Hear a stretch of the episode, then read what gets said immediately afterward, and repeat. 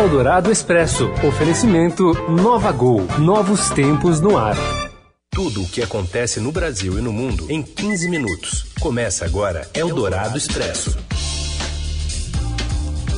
Olá, seja muito bem-vindo. Começa aqui mais uma edição do Eldorado Expresso. A gente reúne as notícias mais importantes do seu dia em 15 minutos nesse cantinho que você já está acostumado. Primeiro aqui no nosso formato em rádio, ao vivo pelo Eldorado, já já em podcast para você ouvir em qualquer agregador e disponível nas plataformas do Estadão. Eu sou a Carolina Ercolim, ao meu lado está o Raíssen Abac e esses são os destaques desta quarta, dia 26 de junho. O presidente da Câmara, Rodrigo Maia, tenta uma última negociação para incluir estados e municípios na reforma da Previdência. Jair Bolsonaro está voando para o Japão, onde participa da cúpula do G20. O Estadão acompanha a viagem do presidente. Futebol e cinema. Everton Cebolinha é o destaque da seleção em Porto Alegre. A turma da Mônica chega às telonas com personagens em carne e osso. Eldorado Expresso. Antes, vamos para Brasília. O presidente da Câmara, Rodrigo Maia, conduz hoje negociações com governadores para tentar incluir os estados na reforma da Previdência. A gente vai até a capital federal com a Camila Turtelli, que tem as informações. Oi, Camila. Oi, pessoal da Rádio Dourado. Então, aqui no mais novo capítulo da reforma da Previdência, estamos na Comissão Especial da Previdência. Essa é a quarta reunião em que está sendo discutido o relatório do deputado Samuel Moreira, Paralelamente, o presidente da Câmara, Rodrigo Maia, ele está realizando algumas reuniões, reuniões até meio informais, algumas são até pelo telefone, com governadores para ainda tentar incluir estados e municípios na reforma. Conversei com o Samuel Moreira mais cedo, no comecinho da reunião da comissão hoje, e ele disse o seguinte, que ele está com uma estratégia toda pronta já para incluir os estados e municípios na reforma e que ele está aguardando só uma sinalização do Maia. Ele falou: vamos ver se o Maia traz novidades aí. Ou seja, o que, que ele quer dizer com isso? Que ele só vai incluir estados e municípios caso é, eles sintam que vão ter votos favoráveis à reforma, mesmo com estados e municípios. Por outro lado, também, eu conversei com alguns parlamentares que compõem essa comissão especial. E o que eles me disseram é que apesar das tentativas, o sentimento é que os governadores perderam o timing de pressionar os seus deputados para que eles fossem favoráveis a colocar os estados e municípios na reforma. Uma frase que um desses deputados me disse é que parece que esse jogo já foi jogado. Mas o martelo não está batido ainda nessa questão. Vamos aguardar o desenrolar do dia para ver o que acontece. Pode ser que a discussão termine hoje, Samuel Moreira faça a leitura do voto complementar dele ainda hoje, mas o mais provável é que ele faça isso amanhã, que ele faça a leitura do voto complementar dele amanhã e que daí a votação comece na segunda-feira e termine a tempo de se votar no plenário da, da Câmara até quarta-feira, dia 3. Mas vamos aguardar, porque tudo pode mudar. Eldorado Expresso. E o porte de armas volta a gerar polêmica no Congresso após a revogação de dois decretos do presidente Bolsonaro sobre o tema. E outro assunto que causa muito debate e que pode ser votado ainda hoje é a lei do abuso de autoridade para juízes e membros do Ministério Público. O repórter Daniel Vetterman acompanha essa agitada pauta e traz mais detalhes direto de Brasília. Daniel.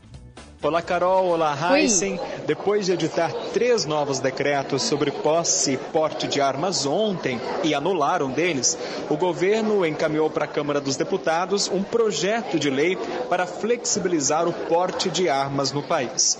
A proposta já enfrenta críticas aqui no Congresso por causa principalmente de um item específico que permite ao Executivo ampliar o porte de armas por conta própria por meio de decretos. E foi justamente isso que foi alvo aqui das críticas dos parlamentares quando o Senado votou para derrubar os decretos assinados por Jair Bolsonaro no mês de maio. Aqui no Senado, os senadores pretendem votar ainda hoje um projeto de lei para permitir a posse de armas em áreas rurais. O que, que diz esse projeto? Que os moradores de áreas rurais podem ter armas e usá-las é, na extensão das suas propriedades, ou seja, da porteira para dentro. Proposta vai ser votada na Comissão de Constituição e Justiça e, se for aprovada, poderá ser votada ainda hoje também no plenário. Outra proposta que mexe com os ânimos aqui dos senadores hoje é um projeto de lei que pune abuso de autoridade praticado por magistrados, juízes e procuradores, membros do Ministério Público. A crítica é que isso poderia abrir margem para que juízes, procuradores sejam processados por manifestar suas opiniões em meios de comunicação e também por interpretações diferentes nos processos nos julgamentos. A proposta está sendo discutida na Comissão de Constituição e Justiça e também há uma articulação para ser votada ainda hoje no plenário. Pois é, sobre esse último tema aí que o Daniel trouxe, o projeto de lei do abuso de autoridade, é um resgate da proposta das 10 medidas contra a corrupção, originalmente apresentada essa proposta pela Força Tarefa da Lava Jato, mas que foi alterada na Câmara. Os deputados incluíram no texto o dispositivo para punir juízes e membros do Ministério Público, justamente quando se repercute essa suposta troca de mensagens entre Moro e procuradores, o ministro Moro e procuradores. Dependendo do clima, então, há uma possibilidade do projeto ser votado ainda hoje lá no Senado. Eldorado Expresso. Quem está indo para o Japão é o presidente Jair Bolsonaro. Vai participar da cúpula do G20 e a gente tem enviado especial por lá, a Beatriz Bula, que traz as informações sobre a agenda do presidente brasileiro. Oi, Bula. Oi, Heisen. Oi, Carol. Boa tarde. Eu cheguei hoje aqui em Osaka, no Japão, para acompanhar o encontro do G20, é, o encontro de cúpula das 20 maiores economias do mundo. O presidente do Brasil, Jair Bolsonaro, chega nesta quinta-feira por aqui, no dia 27. E agora, de última hora, é, o Planalto incluiu na agenda dele alguns compromissos que ainda não estavam confirmados. Um deles é uma reunião com o presidente dos Estados Unidos, Donald Trump, que também está chegando aqui nesta quinta-feira, dia 27. Essa vai ser a segunda vez que o Bolsonaro e o Trump se encontram. A primeira foi em março na Casa Branca, quando o presidente do Brasil foi fazer uma visita de trabalho ao Trump.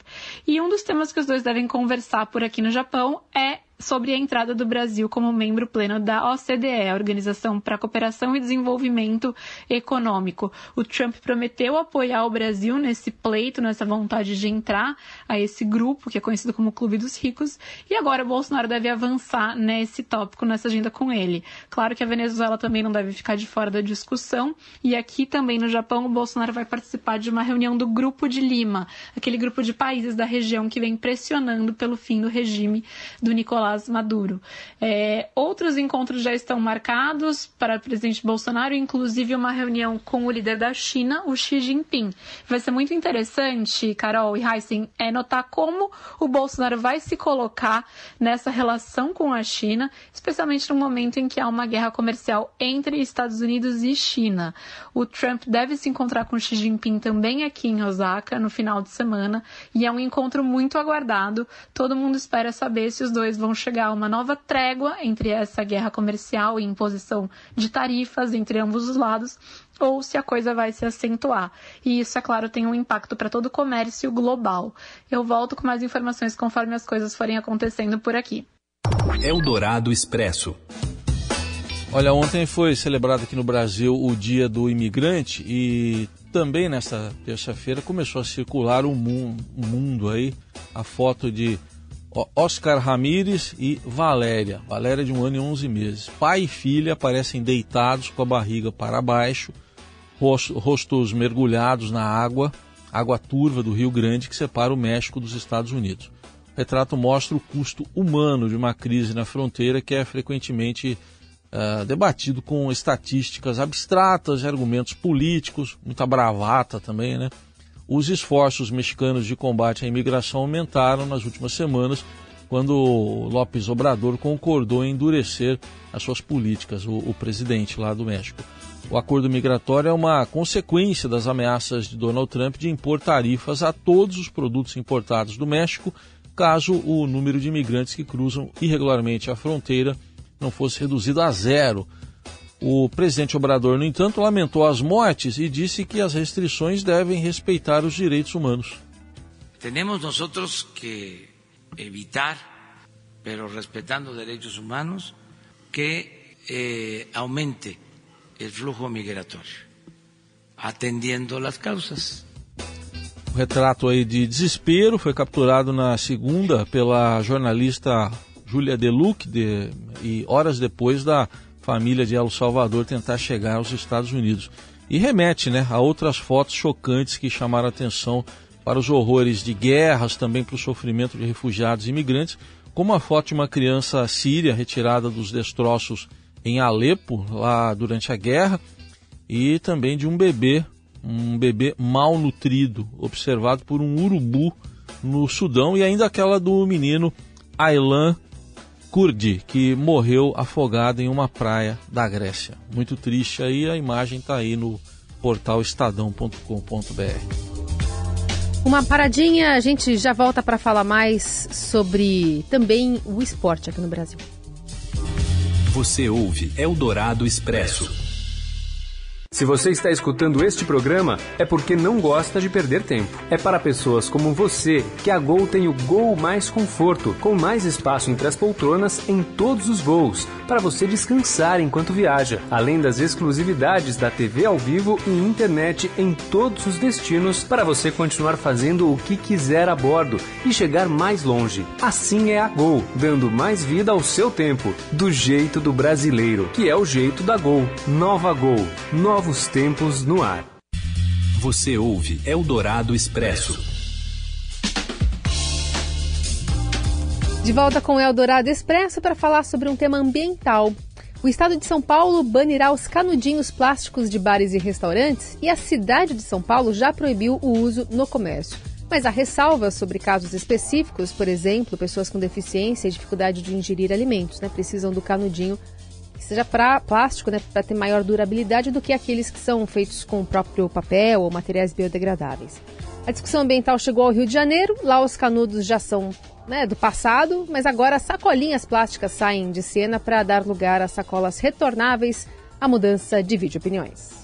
Quando eu soube da natureza, né, nossos mares, nossas baleias, estava tudo morrendo, aí eu já comecei a trazer também. Isso, acho que todo mundo tem que vir no mercado mais para comprar nada, entendeu? Porque tem gente que chega aqui e compra um pão, quer levar três, quatro sacolas para casa desnecessariamente.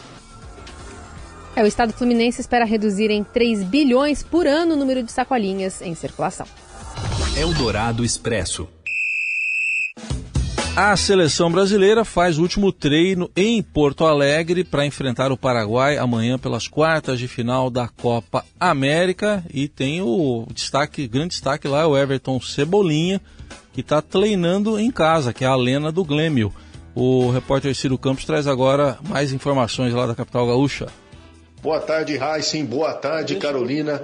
Na fria Porto Alegre, que amanheceu com temperatura inferior a 10 graus, a seleção brasileira faz nesta quarta-feira o seu último treino antes do jogo contra o Paraguai, pelas quartas de final da Copa América.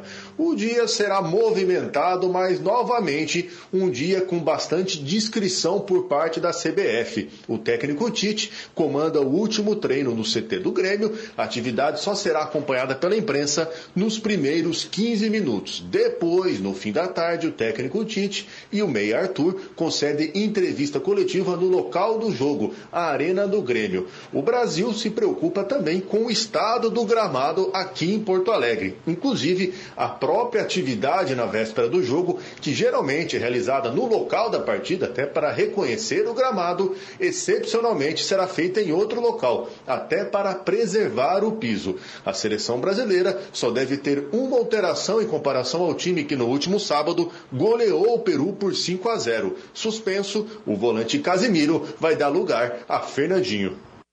Eldorado Expresso.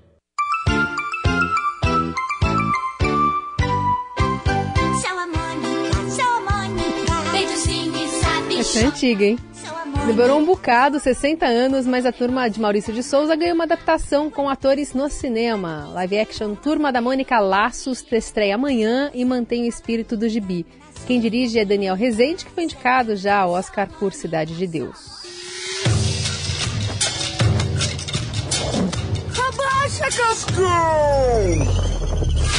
É um trailer, um trechinho do trailer do filme que estreia amanhã. Aliás, o processo de seleção dos atores mirins foi super rigoroso para dar consistência às emoções dos personagens que conhecemos bem. O ator que faz o Cebolinha também diz que treinou ou treinou, muito né? para trocar os R's, né? E ainda tem o ator, o ator Rodrigo Santoro, que faz o louco. Tem até uma foto no caderno 2 de hoje mostrando ele com os cabelos loiros, né? Com uma cara de assustado, que nem o louco tinha. Vamos pegar o caminho da roça, então? Bora. Tem Chico Bento, né? Chico Bento, né? Não tem. Fica vontade de comer melancia. Hora do almoço. Para você, uma ótima quarta-feira. Amanhã a gente volta. Lembrando, o hashtag Eldorado Expresso nas redes sociais. Tchau, até amanhã. Até. Você ouviu Eldorado Expresso tudo o que acontece no Brasil e no mundo em 15 minutos. Eldorado Expresso. Oferecimento Nova Gol. Novos tempos no ar.